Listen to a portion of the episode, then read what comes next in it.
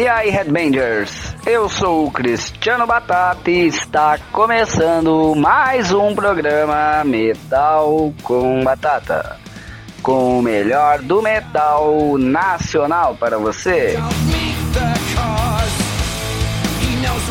Inicialmente gostaríamos aí de divulgar que o Metal com Batata desde a semana passada já está com uma parceria aí com a Submundana Web Rádio a primeira rádio underground do Vale São Francisco de Pernambuco, Bahia.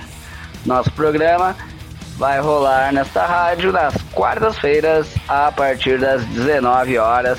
Um grande abraço e agradecimento a Tamise Bastos que se interessou por incluir nosso programa em sua rádio.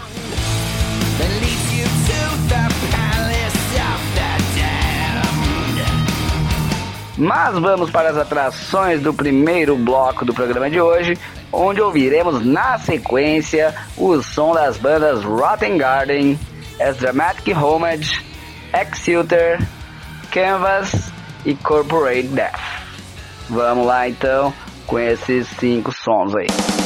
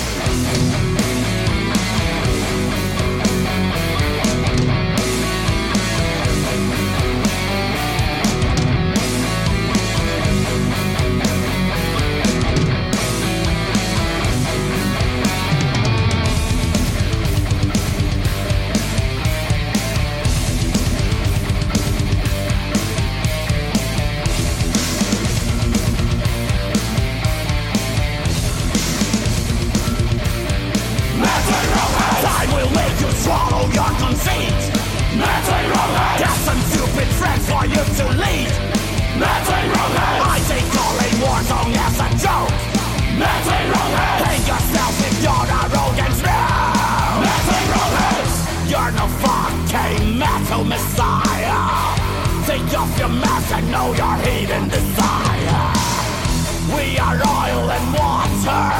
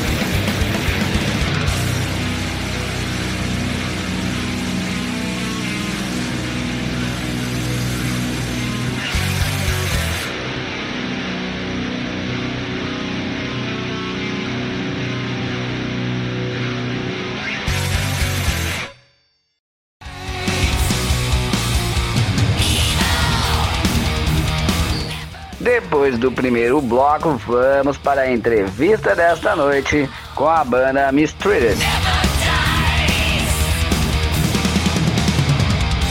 Muito bem, então estamos aí com o Emanuel, guitarrista da, guitarrista da banda Mistreated. Uma honra para nós, mais uma banda gaúcha aí participando do nosso programa. Tudo beleza? Salve pessoal, é um prazer aí estar falando com vocês aí, um prazer estar falando aí com Batata aí também. Uh, e vamos lá, vamos trocar uma ideia aí sobre, sobre metal e sobre o Rio Grande do Sul. Com certeza, é isso aí. Conta aí inicialmente como é que foi para vocês criar uma banda aí, inclusive durante uma pandemia, né? Cara, te dizer que eu já tava nesse meio de banda, né? E a minha vontade de ter uma banda de heavy metal sempre soou maior do que qualquer coisa assim de pode ter pandemia, apocalipse, qualquer coisa que a gente vai estar tá fazendo banda aí, né? Daí, cara, eu conheci. Depois de sair da minha banda antiga que eu tinha, que era de heavy metal também, daqui de Pelotas, eu conheci o Henrique, que é o vocalista, e o Rodrigo, que é o baterista. E a gente juntou, tipo, a nossa paixão, assim, por rock e heavy metal e tal, e a gente decidiu fazer uma banda, até porque a gente tava com bastante tempo livre, né? A gente, a gente é mais novo, a gente faz faculdade, e como nossa faculdade tinha travado, né, na pandemia, a gente pegou e começou a fazer um som. E foi basicamente assim. Depois a gente achou o resto dos integrantes, né? E chamamos o pessoal. Tá certo. Pois é, os fundadores da banda, por exemplo, foi tu, o Henrique e o Rodrigo, né? Uhum. Vocês chegavam a ter, chegaram a ter banda junta, cada um tinha uma? Como é que era a situação antes de formar a mistura? Uh, o Henrique e o Rodrigo, eles tocavam numa banda que era mais... Era mais, assim, fazia um som com os amigos e tal ali, era mais rock clássico e tal. E eu, cara, eu já vinha de uma banda que eu tinha fundado aqui, em Pelotas também, uma banda de heavy metal autoral. Eu já trabalho já nesse meio autoral já desde 2015, já por aí. E aí eu meio que tive minhas divergências com a minha, com a minha banda passada lá, saí da minha banda e aí decidi fundar uma nova banda uh, de, de heavy metal e tal, autoral. E descobri o Henrique Rodrigues, mais ou menos da minha idade também, a gente se conheceu. E foi basicamente assim que, que surgiu o Miss. Uh, eu mais fazia o trabalho mais sério ali, né? A gente estava lançando um EP com a minha banda antiga e tal, lançando clipe, EP. E aí o Henrique e o Rodrigo estavam engateando assim com essa outra banda deles. Aí a gente. Os dois, os, os três lados, né? No caso, estavam descontentes com essas bandas e tal. A gente se encontrou e aí a gente decidiu fazer essa banda, esse projeto sério. Legal. Bom, como é que vocês acabaram buscando os demais integrantes aí e tal? Uh, bom, vamos, vamos primeiro pelo mais fácil, né? Uh, o Davi, que é o baixista, a gente foi nosso vocalista Henrique que descobriu ele. Eles já eram amigos. Se eu não me engano, cara, até é que eu não tenho certeza, mas se eu não me engano, eles eram amigos da igreja ainda, cara. Se conheciam assim. Não que eles sejam muito crentes, entendeu? Sabe, aquele pessoal que vai lá fazer uma média, sabe? Tipo isso aí. E aí eles se conheciam de lá e o Henrique chamou o Davi. O Diego, que é o outro guitarrista, o que, que aconteceu? Antes dele tinha outro cara que tocava guitarra, que iniciou o projeto com a gente e tal. Aí ele saiu no meio, assim, logo quando a gente foi gravar o nosso álbum, ele saiu da banda e a gente chamou o Diego. Que aí a gente divulgou e tal, eu tava procurando guitarrista, uh, vários, uh, vários guitarristas apareceram lá e a gente selecionou o Diego e tal. Mais pelas influências dele, assim, né, que batiam com as nossas. Sim, sim, é certo. De onde veio a ideia aí da banda de batizar com esse nome aí, Streeter? Cara, foi o nosso vocalista também, o Henrique, que, que deu a ideia. Ele é muito fã do Didi Purple e do Burn, né, do álbum. E aí a gente tava na procura de um nome assim que, que impactasse, que fosse curto. A gente teve um monte de ideia ruim antes. As piores ideias possíveis, se posso imaginar. E aí o Henrique, do nada, assim, chegou e mandou pra nós, cara, que tal um Streeted? Da, que é da, da música, né? Do, do álbum Bird, de Purple. E aí a gente, pá, perfeito, nem pensou mais duas vezes, né? É, é meio difícil de falar e tal, mas a gente gostou do nome e tal. e aí meio que ficou, a gente tudo é fã de Purple. Tá certo, legal. Como é que a banda acabou fazendo aí para divulgar seu trabalho? Vocês acabaram lançando o disco no final do ano passado, tiveram single, né? Até vamos comentar mais pra frente, mas vocês como é que acabaram fazendo aí para divulgar o trabalho, ser reconhecido aí como banda durante toda essa pandemia aí, uh, A divulgação das músicas, cara, a gente foi gravando e, e, lançando, né? Conforme a gente foi, foi gravando as músicas. A gente lançou de maneira independente mesmo, através da plataforma ali do OneRPM, tá? A gente ia distribuindo através dali. E a gente foi divulgando primeiramente tudo nas nossas mídias sociais. Depois, lá por final de dezembro, quando a gente lançou o álbum, Aí a gente, a gente contratou a assessoria, o, Argot Presner, do Michael. E gente um abração para ele aí. Uh, para ele nos ajudar na divulgação, né? A gente até, a gente conseguia, tipo, divulgar bem. Eu, eu meio que sozinho fazia o papel de assessoria da banda, né? Aí é lógico, algumas coisas a gente consegue fazer e outras é, a gente precisa de alguém que seja do meio mesmo para fazer isso aí. Né? Sim, sim. Por exemplo, eu consegui enviar as notas ali para sites como o Flash, sei lá, Road Metal, às vezes entrava. Mas tinha outros que aí só com, com o Michael mesmo conseguiu fazer essa divulgação para nós. E aí sim, nos deu um baita gás na divulgação do álbum. Tá certo, legal. Um abração pro Michael. Inclusive, numa entrevista que eu fiz com a Fernanda Lira, ela comentou relativo que uma das coisas que acabou desgastando a banda foi falta de uma assessoria para fazer as coisas. Eles acabavam entre eles alguns fazendo, outros não. Eu acho que pelo que eu entendi, ela fazia bastante coisas, né? E aí isso acabou desgastando a banda também. Vê a importância às vezes, né? De tu ter isso pra banda ir pro palco e tocar, né? Pra fazer mais a sua parte mesmo. É, a assessoria tem um motivo para existir, né? a gente tem que acreditar nisso, sabe? No começo também eu achava que não, a gente consegue fazer sozinho e tal, a gente consegue entrar em contato, mas não para quem está iniciando aí, fica a minha dica, cara. Faz total a diferença ter uma assessoria de imprensa. Até agora, a gente da Mistura, a gente está procurando alguma agência para tipo, que organize turnês, assim, entendeu? Pra gente tocar em outros lugares, porque a gente toca muito aqui em Pelotas, né? Sim, sim. Toca todo final de semana, aí a gente quer tocar em outras cidades e organizar isso é complicado, né? Porque tem, tem que ser alguém já entendido já no meio pra, pra organizar isso aí. Então, pra quem tá ficando aí, ó, fica a dica. Faz a diferença mesmo. Tá certo. Quem consegue bastante aí, que tem um meio forte conhecido para fazer turnês e leva a banda para tudo que é lado, aí é o Flávio da Leviatana. Ah, pode então, crer. Eles é uma dica boa aí, que ele carrega. Tá? Galera, Sim. banda para tudo que é lá, tá sempre fazendo festival, eventos em Porto Alegre e tal, né? Dá sempre... Uhum. Pô, se puder, é, depois consegue contato dele. Com certeza, com certeza. Faz sim. Um abração pro, pro Flávio aí. Vamos. Beleza. Então, vamos ouvir aí uma música do disco de vocês aí. Escolhe aí a música pra gente finalizar esse primeiro bloco aí. Cara, eu acho que, como a gente tá no início, nada melhor que botar a nossa primeira música aí, né, a gente lançou, nosso primeiro single, foi a The Enemy Inside. Né? Então, vamos curtir ela, que é, cara, é a nossa música de trabalho, é a que mais nos representa. Show de bola, vamos aí com esse sonsaço aí da mistura para finalizar o primeiro bloco.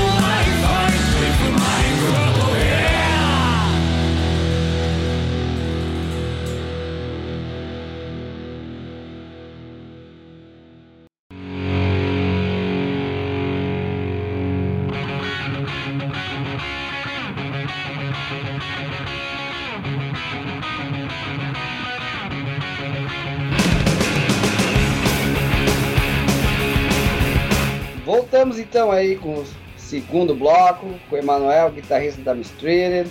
Gostaria que falasse agora um pouco, desse uma explanada aí sobre as influências aí, mais ou menos, que cada integrante trouxe para a banda aí.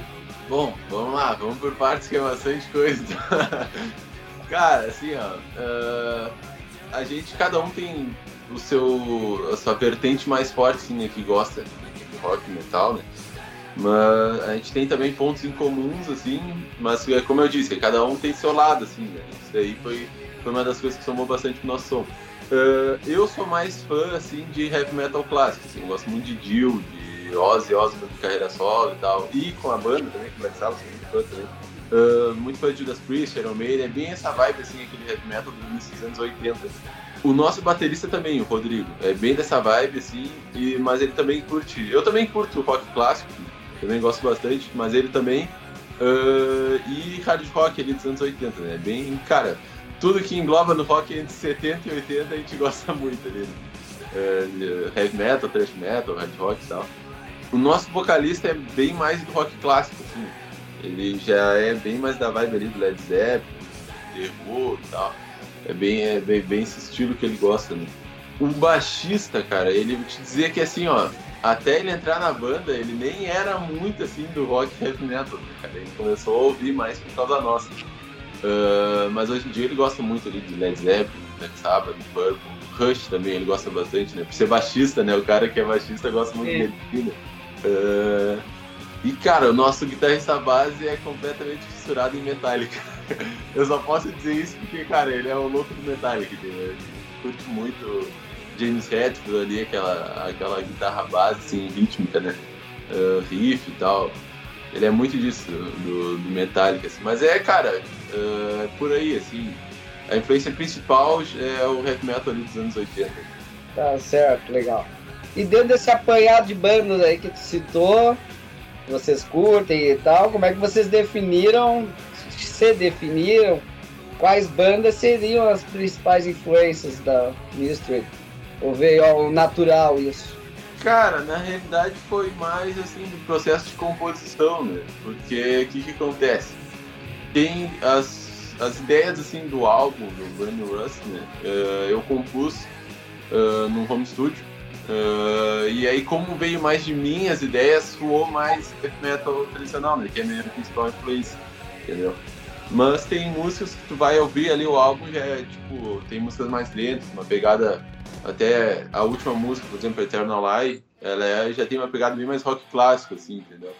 E aí é, foi basicamente disso. A nossa vertente principal veio porque eu que puxei as ideias iniciais das músicas ali, entendeu? Lógico, tem muita contribuição dos guris nas composições, né? Muita mesmo. Eu só dei, tipo, a ideia principal mesmo. Quem lá fez tudo foi todo mundo, assim.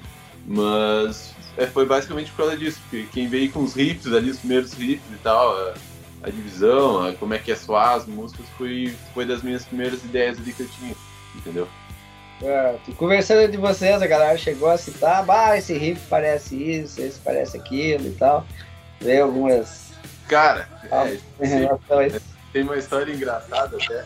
Conta Tem uma história engraçada que o vocalista da nossa banda foi apresentar nosso álbum pro tio dele. E, e, um tio que desconhece rock, assim, né? Ele nem conhece e tal. Né? Mas já viveu muita coisa na música. E aí o que, que acontece? Ele mostrou uma música nossa pra ele, e o tio dele pegou e falou assim: Claro que eu conheço isso, garoto. Claro que eu conheço, tá me tirando, tu acha que eu sou quem? Lógico que isso aí é Guns N' Roses, né, cara? Achando que qualquer coisa com uma guitarra distorcida é Guns N' Roses, né? Mas, mas é, sempre tem as comparações, né? A gente mesmo, tal, a nossa primeira música ali, a Break the Rules, ela tem aquele início que é muito inspirado em The, The Hellion, né, do Judas Priest, né, que depois entra Electric Eye e tal, a música. Mas é, sempre tem, tipo, a Fest, meu irmão mais velho que, que me apresentou e tal, metal, esse negócio, falou, pô, isso aí soa total thrash metal anos 80 e tal. Uh, Look at Sky também, um conhecido nosso falou que soa parecido com Halloween, que é mais rápido, né, uma música mais rápida. Uh, então sempre tem as comparações, assim, né? Pra nós é uma honra ser comparado com bandas boas, né? O problema é quando comparar com as ruins, né? Aí esse torna um problema, né? Tá certo. Eu tava verificando o release de vocês, inclusive, que vocês acabaram conseguindo dinheiro para lançar o disco, né, de vocês, acabando fazendo shows tocando músicas covers, né? Como que vocês veem essa situação? Ainda mais tu que citou aí que desde 2015 gosta de trabalhar com música autoral e tal, né? Pra, de repente, para vocês que é mais novo, pode parecer normal, mas deve ter ouvido muita gente falar que antigamente bandas autorais tinham muito mais fãs que covers, diferente hoje, né? É, eu costumo dizer que eu nasci na época errada, né? Aquela clássica, né? o pessoal sempre larga essa. Mas é que é, é o que aconteceu? Uh, de 2015 pra cá, eu sempre tirei muita grana do meu bolso, assim, pra bancar o meu sonho autoral, entendeu? Uh, uh, e aí, tipo. Mas eu não era de Pelotas também, eu era de São Lourenço do Sul, que é aqui pertinho. Sim. e aí, o que, que acontece, cara? Quando eu vim pra cá, eu vi que tinha muito espaço pra tocar. Entendeu? A cena aqui é muito boa em si, tem bastante boa, bastante lugar pra tocar, tem bastante bons. E aí eu peguei e vi, pô, cara, a gente consegue levantar uma grana massa só tocando aqui, tocando o que a gente gosta ainda, né? Tocando heavy metal e tal, música pegada mesmo. E aí foi assim, cara, tipo, começou a surgir os primeiros shows para fazer, a gente foi levantando uma grana e aí eu comecei a, tipo, a pensar mesmo e planejar um lance que eu gosto muito de falar que é uma banda autossustentável. A gente não tira dinheiro do nosso bolso para manter a banda, entendeu? Sim. Aí, Hoje é muito difícil, né? Todo mundo consegue. É, como a gente é uma banda do underground ainda, né? Logicamente a gente não ganha dinheiro, a gente não é milionário nem nada. Sim, sim. Mas, mas pelo menos a gente não gasta. Então tá no zero a zero e estamos fazendo o que, que, a gente gosta. Isso aí. Ah, show de bola. Inclusive temos aí um caso, uma banda aí do sul, que é a Crucifixion BR, que são natural de Rio Grande, mais puxado pra death metal, né? Uhum. E que eles acabaram primeiro, inclusive, se mudando para Porto Alegre, depois para São Paulo, para poder ser mais reconhecido, né? E ter mais espaço no cenário nacional. Sei como é que tu vê isso atualmente, tendo internet e tudo mais. Cara, eu acho que mesmo tendo internet é um caminho inevitável, entendeu? É algo que se a gente quiser crescer, a gente vai ter que fazer. Eu gosto muito do interior. A gente até mesmo, quando a gente estava lançando os primeiros singles, a gente teve uma proposta de uma gravadora do, de São Paulo para ir para lá gravar, logicamente a gente pagando, né? É, que, é, que é um negócio até que eu. Que, sei lá, é uma coisa que eu até peguei de uma influência minha, que eu chamo de a loteria do heavy metal. Tu paga, tu vai lá, mas tu não sabe se vai dar certo, né? É uma loteria, né? Sim, sim. É, e aí, o que, que, acontece? A gente teve. Só que é difícil, né? É difícil a gente pegar e sair daqui para ir para São Paulo, largar tudo, né? E apostar nisso. Uh, logicamente, os membros mais loucos da banda queriam muito fazer isso, né? é, mas aí não. Mas infelizmente não rolou. E, cara, e tirando isso, a gente gosta muito daqui também. O cara que produziu nosso álbum é super gente fina. A gente gosta muito dele e aí a gente Uh, a gente pensou duas vezes e decidiu ficar por aqui. Mas é um caminho que eu vejo como inevitável. Alguma hora vai ter que acontecer, né? Querendo ou não, a cena forte mesmo tá nas capitais, né, Tá em, em Porto Alegre, São Paulo, depois. Sim. Uh, mas é. eu acho que é, acaba acontecendo, não tem muito o que fazer. Mas não deixo de falar que o pessoal da Crucifixion na entrevista não deixou de falar da, da saudade do Rio Grande do Sul, a saudade de Rio Grande aí e tal, aí, de vocês, né? Que eles têm ainda no coração é. e tal, apesar de ter se mudado pra lá. A saudade sempre bate. É, não, isso aí não adianta. Foi um dos motivos. A gente nem saiu daqui e já tava com saudade já. não tinha muito o que fazer. É. Tá certo, legal. Mas começamos o bloco falando de influência. Gostaria que tu pedisse dois sons aí pra gente finalizar esse bloco aí. Cara, vou pedir dois da minha vertente, então, né? Vou claro. pedir pode ser um clássico do Judas Priest e Breaking the Law. É, que eu sou muito fã do clipe, que é uma bobagem, mas eu gosto muito.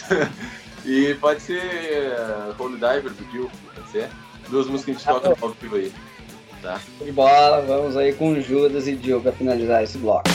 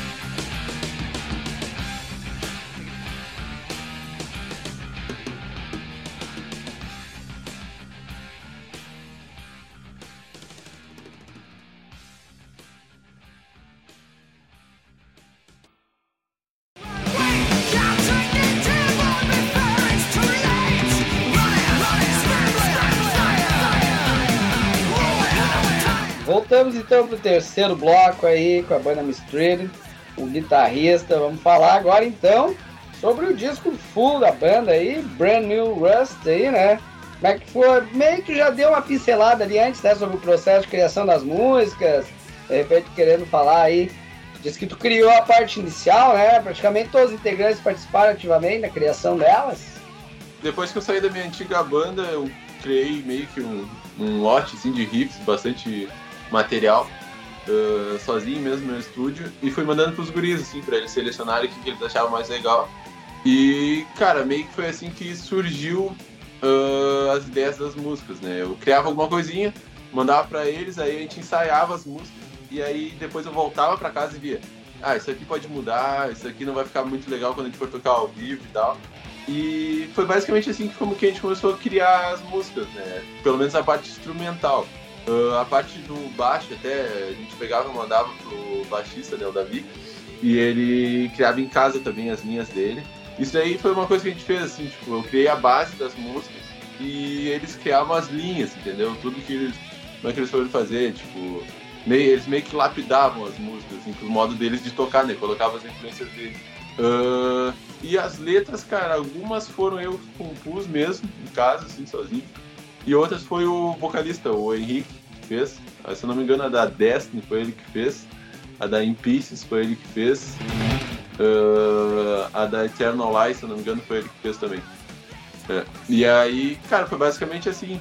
Uh, e aí, lógico, demos a gente fez, ensaios, correções, uh, a gente fez uma pré-produção no meu home studio também. Uh, a gente gravou linha de voz, linha de guitarra, tudo por cima ali. E depois a gente foi pro estúdio. E quando a gente foi pro estúdio, mais correções a gente teve que fazer até sair no, no resultado que a gente queria. Ah, você faz parte. Conversando com as bandas, tu vai olhar, ainda vai querer mudar, lançar o disco, ainda você vai, ah, isso aqui podia ter mudado, podia ter sido melhor, não sei se rolou. É. Cara, a gente começa. Então para, fica num looping eterno ali, mudando, mudando, atualizando. A gente começa o álbum e a gente fala, talvez a gente poderia ter mais agudos aqui, mais distorções, é, é. um pedal duplo a mais, entendeu? É bem assim, mas fica com essa experiência aí pros próximos discos, né? Isso é, é. legal. Daqui a pouco alguma coisa, ó, oh, isso aqui a gente já podia ter pensado, o próximo já. É, ainda mais que a gente é tudo novo, né? Eu sou o mais velho e tenho 23 anos da banda. Sim, sim, vai, nada mal o resto dos guris nunca nem tinha entrado assim no estúdio para gravar e tal. Então, foi, a primeira experiência passou, agora vamos ver a segunda. é, legal. Pois é, tu falou das letras aí, que, que assuntos vocês acabam abordando nas letras, nos dias, que quiser passar de modo geral pra galera. Cara, assim, eu, eu sou fã, tipo, de heavy metal clássico, então, e, mas eu sou muito fã de, de dois compositores principalmente que é o Dave Mustaine, do Megadeth, e o James Hetfield, do Metallica. Gosto muito das letras dele. Então eu sempre penso naquele lance meio... Uh, principalmente o Dave Mustaine tem um, um lance meio tipo um, um, criticismo assim social e um e uh, misturado como é que você diz assim, com sarcasmo assim que eu, que eu, que eu gosto é o lance que eu tento puxar para as letras que eu faço né sim e o Henrique, que é o outro compositor, ele já é mais do lance mais romântico ali. As letras dele, tu vai ver, todas já falam mais de, de amor e tal, assim, negócio de relacionamentos e tal. É, é, todas as letras que ele fez agora, eu tava pensando no álbum, foi, são mais com esse tema, assim. Ele é muito fã do David Coverdale, né, do White Snake. E aí, sabe, né, o David Coverdale é o, é o último dos românticos, né, cara? Essa linha aí o cara ele só fala de amor, né? Daí, daí ficou, ficou isso, assim. Mas é, cara, é basicamente isso, as letras. Eu, principalmente, puxo mais pra esse lado, esse criticismo, assim, sabe? Uh, uh, da sociedade no geral e tal, e, e até do ser humano, por exemplo, a letra de Hagenfest, que fala mais, é uma letra mais sobre uma não, não dá pra comparar com um livro de autoajuda, assim, porque eu não gosto de livros de autoajuda, mas é, tipo, é um negócio meio de autoajuda, entendeu? Sim. A Break, a Break, the Rules também, a música, ela é meio, meio assim, tipo. É, é, é, tipo uma crítica a si mesmo, entendeu? Tipo, um vamos lá, entendeu? Uma coisa assim. E faça aí. Diferente e tal. Oi? Ele faça diferente e tal. Assim. É, tipo, é mais aquele lance da atitude ali mesmo do que até mesmo pra ver, tipo, a Break the Law que tocou aí agora, pega a letra dela, é esse lance de, de, de ter atitude, etc. Sim, sim, legal. Falou Megadeth Metallica aí, quando a galera começa a brigar do Megadeth que é bom, Metallica que é bom, como é que tu fica nessa situação aí? Cara, eu, cara, te dizer que depende muito do dia, cara. Quando, mas eu, é que assim, eu ouvi muito Metallica a minha infância inteira, porque o meu irmão mais velho, ele era fissurado em Metallica, e Megadeth também, mas mais que Metallica. E aí, às vezes, quando eu quero tirar um pouquinho com a cara dele, eu digo que eu sou mais Megadeth, mas, mas no geral, cara, eu te digo que eu gosto muito dos dois, assim. Uh, mas se eu fosse escolher uma, cara, pra escutar pra sempre, eu acho que eu escutaria Metallica. Cara. Eu escutaria Metallica. Apesar que tu tá com a camiseta do Megadeth. Megadeth, é. Megadeth é. Cara, é, é uma pergunta difícil, assim, cara. Eu digo que ruim é não ouvir nenhuma das duas, né, cara? Não, eu curto as duas também. Curto as duas, a fase antiga principalmente, eu curto bastante as duas. É. Eu prefiro ainda o Megadeth. É, às vezes vai de fase, vai de época que a gente curtiu. É, é. lá eu comecei mais no Megadeth, depois fui pro Metallica, então. Vai é. multiplicar umas vezes. Eu hoje em dia eu escuto muito mais o Megadeth, entendeu? Porque eu já escutei tanto Metallica assim, que eu amo, mas eu não escuto mais, entendeu? Eu te dizer que eu, ah, então. É, quando eu, quando eu vou escutar um Metallica, o que, que eu escuto? É os álbuns que eu escutei pouco, que é o Load e o Reload, sei lá, que são Sim. ótimos álbuns que eu gosto muito, mas que eu escutei muito pouco durante a minha vida, entendeu? E Sim. o Megadeth, cara, é que o Megadeth tem diferentes fases, assim, com, com, diferentes tipos de composições e tu meio que tu enjoa menos rápido, entendeu? Sim, sim. Tempo. Eu comecei gostando muito da fase é, ali, aquela fase de ouro ali com o Martin Friedman, sabe, na guitarra. Né? Ah, pensa, Martin Friedman ali. É, a fase ali, até o, o, disco, o Countdown to Extinction, é um dos meus favoritos de todos. Um Primeiro vinil deles que eu comprei, inclusive. É mesmo? Bah, aquele disco é matador. Eu até com a rivalidade eu costumo chamar de o Black Album do Megadeth, né? Album tu bota pra tocar e não tem música ruim, cara. Tá louco? Eu acho muito boa. Aí depois eu gostei mais da fase inicial lá, que é bem trash. Depois eu fui curtindo os discos mais recentes e tal. Mas, cara, são duas bandas magníficas. Cara, um dia eu escuto uma, um dia eu escuto outra. E às vezes misturado ele. tá certo. É. Isso aí. Uh, relativo ao processo de criação do disco, composições, masterização, tudo isso acaba consumindo bastante tempo, né? Trabalhar essa questão aí, podemos dizer, foi um grande desafio para vocês. Como tu disse, a galera não estava nem acostumada com isso, né? Às vezes é um saco essa parte de estúdio e tal. Como é que é para vocês administrar essa parte aí? Cara, te dizer que assim, ó, o que, que, o que mais nos, nos incomodou foi a demora mesmo porque a gente poderia ter passado o tempo ali de boa, porque a gente é muito da resenha, assim, dentro da banda e tal. A gente se dá super bem, todo mundo. Uh, se dá super bem com o produtor também, a gente gostava do estúdio, então tava tudo perfeito. Mas é que é aquele negócio, né? A gente é novo e tal, tinha ansiedade pra estar com o álbum na mão, todo mundo falando lá, cadê o álbum? Cadê o álbum? Cadê o álbum? Não sei o quê. E aí, no início, cara, a gente ia gravar uma música por mês. Ia demorar um século, entendeu? E aí a gente já tava assim, pá, tô louco pra ouvir essa música aqui, como é que vai ficar gravada, entendeu? E aí o que, que acontece? A gente gravou uma, lançou, gravamos outra, lançou eu, peguei e falei, cara, vamos gravar umas três de uma vez, e aí, senão a gente vai ficar até, até 2030 gravando esse álbum e nunca vai sair o negócio. Vai ser mais demorado. Vai ser mais demorado que o Chinese Democracy do Guns, aquele vai ser. Não vai ter como. É, e aí eu. Aí a gente gravou depois tudo de uma vez assim. Mas, cara, o processo foi muito de boa mesmo, cara. A gente se dá muito bem com o produtor, que é o Cleiton Chiesa. Um abração para ele aí. Uh, até. E a gente gostava muito do estúdio também ali, o local que a gente estava. Era perto de casa e tal. super de boa, a gente tinha liberdade para ficar ali de boa. Uh, a gente ensaia lá, inclusive. Uh, por isso é um local que a gente está muito familiarizado, né? E, cara, a gente. A banda em si, a gente sempre se deu muito bem, né, cara? É, lógico que se ficar lá seis horas gravando e, e, errar 30 vezes o mesmo riff, a gente, a gente no final já tava com nem os macaquinhos aquele batendo com o negócio na cabeça. Assim, não se aguentava mais de, de guitarra. Mas é que foi assim, inclusive outra coisa que a gente fez durante isso, né, foi os vlogs, né? A gente, tudo, a gente documentou tudo em vlogs, né, da gravação do álbum. E, cara, aí nos vlogs tinha as piadas lá, gente se achacava e tal, aí deixava o ambiente mais tranquilo. Mas, mas, eu tenho certeza que o próximo álbum a gente vai pegar e querer gravar tudo em um, em um mês só, senão não vai dar. Senão a gente vai acabar se matando lá no final. Tá certo. É, inclusive, todo esse material tá no YouTube de vocês, né? Isso, isso, no nosso canal lá, é Misfeed TV, uh, o canal. Uh, se inscrevam lá, quem, quem, gostar, quem se interessar. Tá meio parado agora, mas vai vir com mais conteúdos daqui a pouquinho. Uh, tem os vlogs, tudo lá pra assistir. Tem todas as gravações de todas as músicas estão lá. Legal, show. Como tu citou ali, né? A The Enemy Inside Me foi o primeiro single de vocês, né? Qual é que foi? Quer explicar melhor como é que foi a repercussão que essa primeira música de vocês alcançou aí quando vocês divulgaram ela? Cara, nossas tias ficaram com medo de nós, cara, mas foi, foi legal. Mas foi legal, sim. A gurizada mais nova gostou bastante. É... Cara, foi aquele negócio, né? A primeira música é sempre uma surpresa, assim, as pessoas, ó, oh, eles lançaram uma música e tal, né?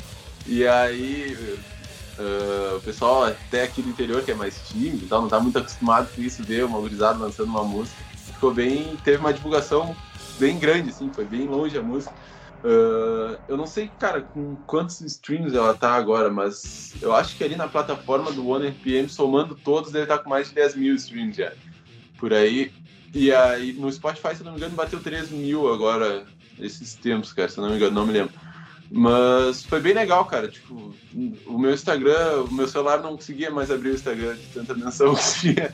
O... Parecia que explodiu o um negócio na minha mão. e aí o... e a gurizada mais nova super apoiou, assim, nossos amigos compartilharam um monte. Até o pessoal que não gosta de rock. Tinha os nossos amigos pagodeiros, eles estavam compartilhando lá e a gente falou, ó, oh, até tu. até tu compartilhando a música.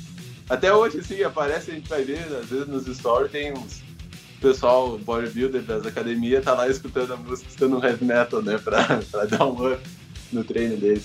É massa, é massa ver isso aí. Até hoje tá, tá repetindo. Vamos então aí para finalizar esse bloco, mais dois sons de vocês. Escolhe aí pra gente finalizar o bloco. Cara, pode ser Fest e pode ser Look at Sky, quem sabe? Com certeza. Vamos Sim, aí. Esses... pessoal. Dois são os as da Mistress para finalizar o bloco.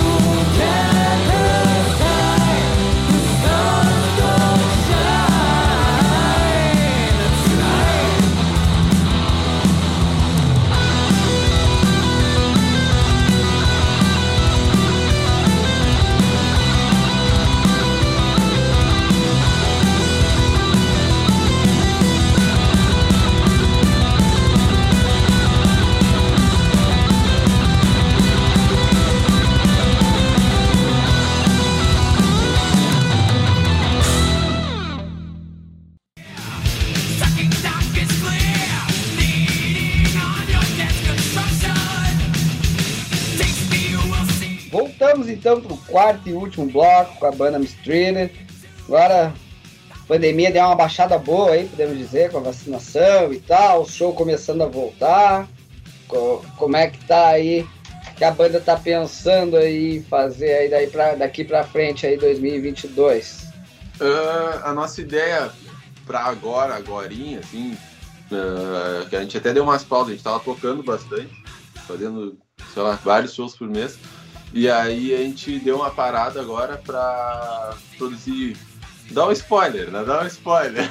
Ah, vai lá, manda aí. Pra produzir os clipes da banda e a gente tá fazendo material, né? Tipo, muita gente nos pede camiseta da banda. E vai sair a partir do mês que vem, tá? A partir do mês já tá sendo produzidas as camisetas. Uh, a partir do mês que vem já podem encomendar aí as camisetas, tal, inclusive.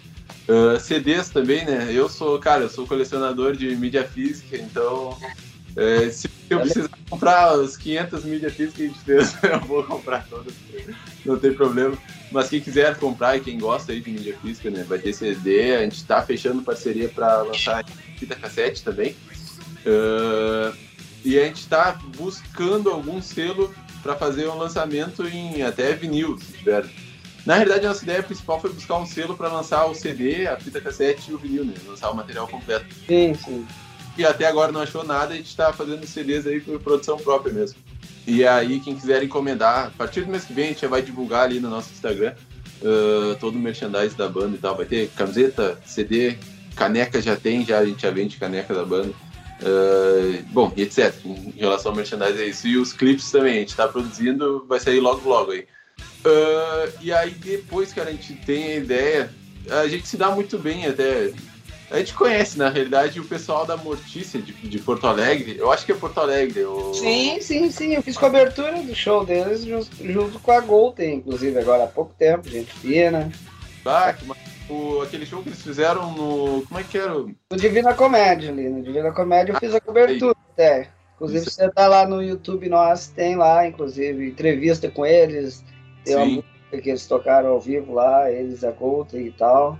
Sim, isso, esse evento. Uh, e aí, cara, tipo, eu gosto muito do som deles e tal. Eu vejo que é a mesma vertente que a nossa. Uh, e aí, a gente, quando vê, vai entrar em contato assim, com eles, pra quando vê fazer uma parceria e sair tocando por aí, né? Uh... É isso, é que eles e a Golden fizeram. De repente é a próxima oportunidade você sim. fazer aí junto com ele também. Sim, sim, isso aí. A gente gosta muito do som deles. Acho que a gente não nem mal, mal se conhece ainda, né? Mas quando vê fazer essa função isso, porque tipo, é isso que eu vejo. Assim, tem uma cena que eu, eu, baterista da minha banda, a gente acompanha, a gente gosta muito, que é uma cena que é do Canadá, se não me engano, Canadá, Suécia, por aí, que tem três bandas que a gente gosta muito, que é o Skull Fist, o Enforcer e o Caldron, né? Que são bandas de heavy metal clássico, mais só que atuais, né? Eles estão toda hora tocando juntos, entendeu? É uma coisa que a gente vê que falta fazer aqui, assim, entendeu? Eles têm até uma turnê lá que eles chamam, que são, tipo, Kings of Underground, né? Que são os reis do underground, né? Que é o heavy metal underground lá. Sim. E aí a gente pensa, assim, ou planeja, pelo menos, fazer mais ou menos algo nessa vibe por aqui. Uh, tem outra banda também que eu gosto muito, mas que eu, cara, eu não faço ideia, não tenho nem contato com os caras, mas que é daqui do Brasil, que lançou um álbum que tá fantástico também, que eu recomendo todo mundo ouvir, que é uma banda chamada Creatures, uh, que eu, se eu não me engano, é de Curitiba, se eu não me engano, tá? E eles lançaram um álbum, é bem nessa vertente também do heavy metal clássico, é animal, uh, a produção deles é super boa também. Uh, e aí, quando vê, seria massa, né? Fazer, sei lá, uma união dessas bandas aí, fazer, sei lá, uma, uma turnezinha pelo sul, organizar algo, tocando heavy metal por aí. Ah. Esses bandas.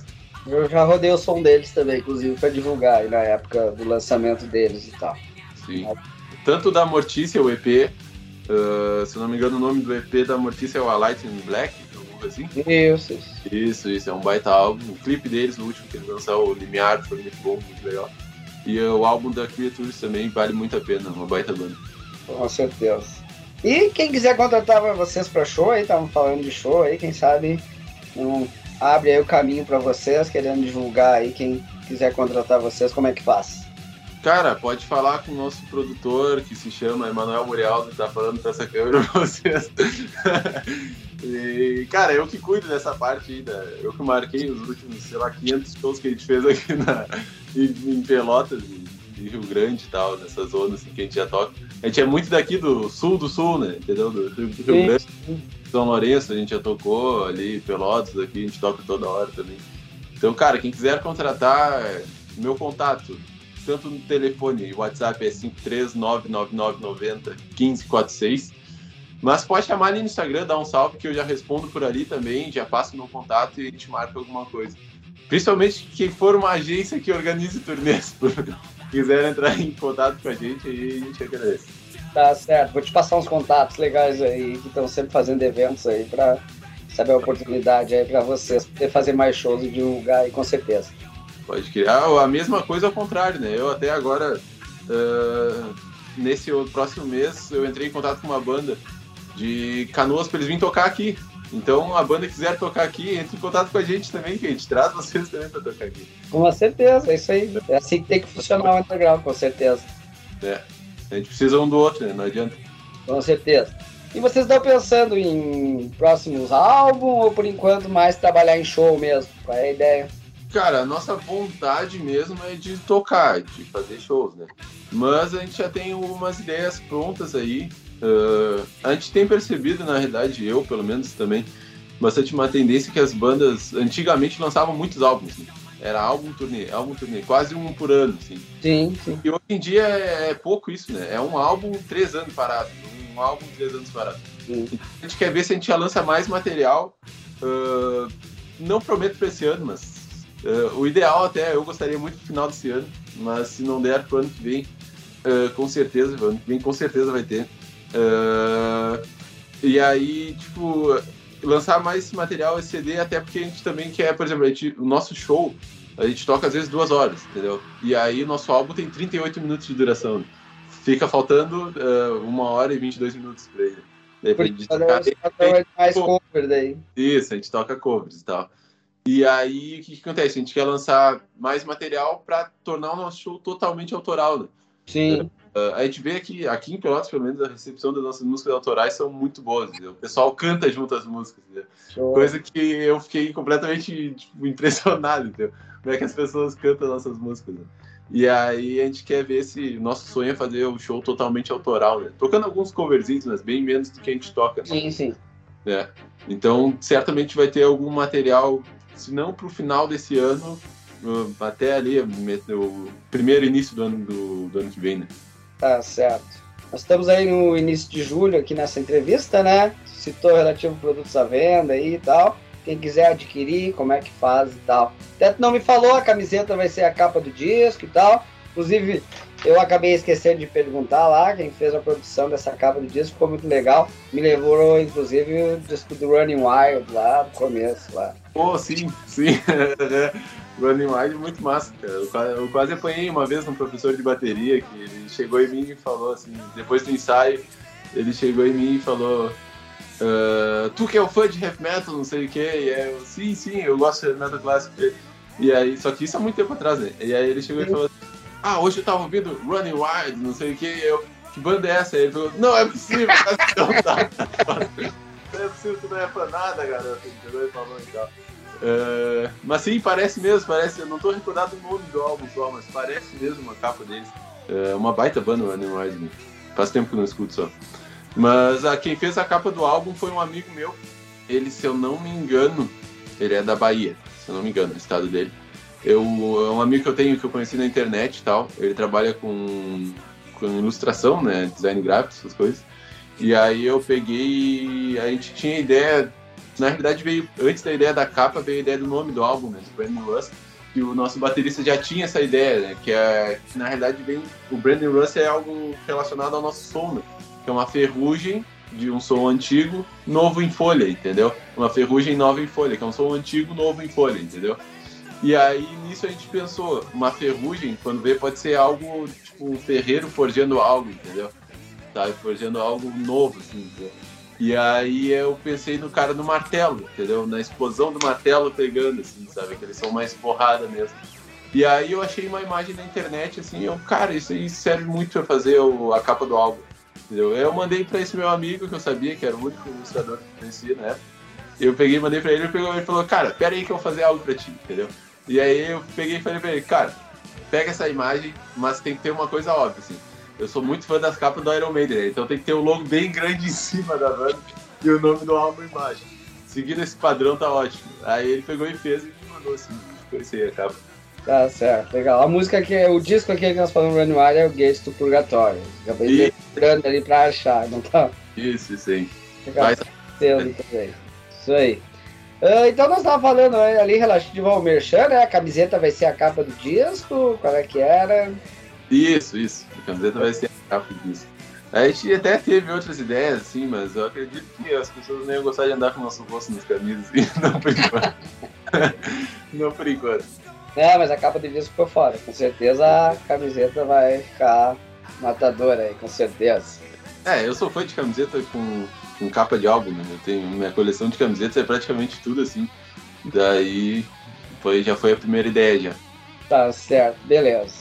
Mas então, valeu, Emanuel, aí pela participação no Metal com Batata. Deixar o espaço para ti aí, fazer teus agradecimentos, deixar uma mensagem para a galera. Fica à vontade aí. Cara, eu queria agradecer a todo mundo que ouviu aí a entrevista. Uh, queria agradecer ao convite também aí do Batata pela entrevista. É uma honra estar aqui participando desse espaço que vai chegar muito mais metalheiros aí pelo Brasil inteiro. Uh, e que bom que tem esse espaço, né, pra gente, que a cena realmente não é nada fácil, assim, ter uma banda hoje em dia. E a gente precisa muito um do outro, assim, pra, pra divulgar e chegar mais longe, fazer nosso som chegar mais longe. Então eu queria agradecer a todo mundo que está vendo esse material, que está tá consumindo, que está nos ajudando, tá, tanto ajudando as bandas, quanto ajudando as rádios, quanto ajudando uh, os sites, os blogs, as fanzines, tudo todo o pessoal que organiza os festivais e tal, underground, isso aí, todo mundo tem que andar sempre bem junto um com o outro. E agradecer, logicamente, aí aos fãs da Street aí que acompanha a banda, que ouve as músicas aí. Eu sei que tem muita gente ouvindo aí, as baladas principalmente. então, cara, queria agradecer a esse pessoal aí, de coração. É muito bom ter vocês junto com a gente. Valeu. Beleza. Abração então, Emanuel. Sucesso para vocês. E pediu para te escolher duas músicas aí do disco de vocês para a gente finalizar essa bela entrevista aí. Cara, já tocou quase todo o álbum, né? Não, só três, só três. Então vamos escolher a. Pode, pode tocar primeiro a Blind Forever, pode ser, que é mais hard rock aí. A gente já tocou muito metal até agora, né? Vamos tocar essa aí. Vamos tocar pra você sentir a influência em Judas Priest no som. Bota depois a Break the Rules, a primeira do álbum. Beleza, então vamos aí com esses dois sonsaços da Mistreated para finalizar a entrevista. Valeu! Valeu!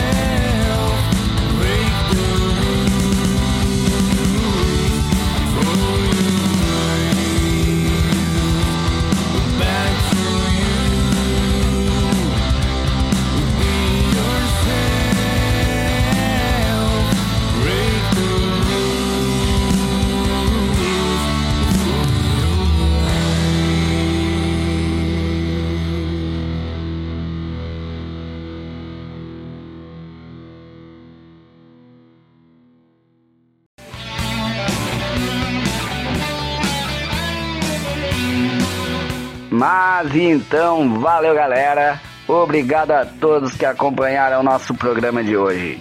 Seguimos trocando ideias, recebendo material através do e-mail metalcombatata.hotmail.com Sigam nossas páginas, Instagram, Face, YouTube, sempre aí com atualidades do cenário nacional.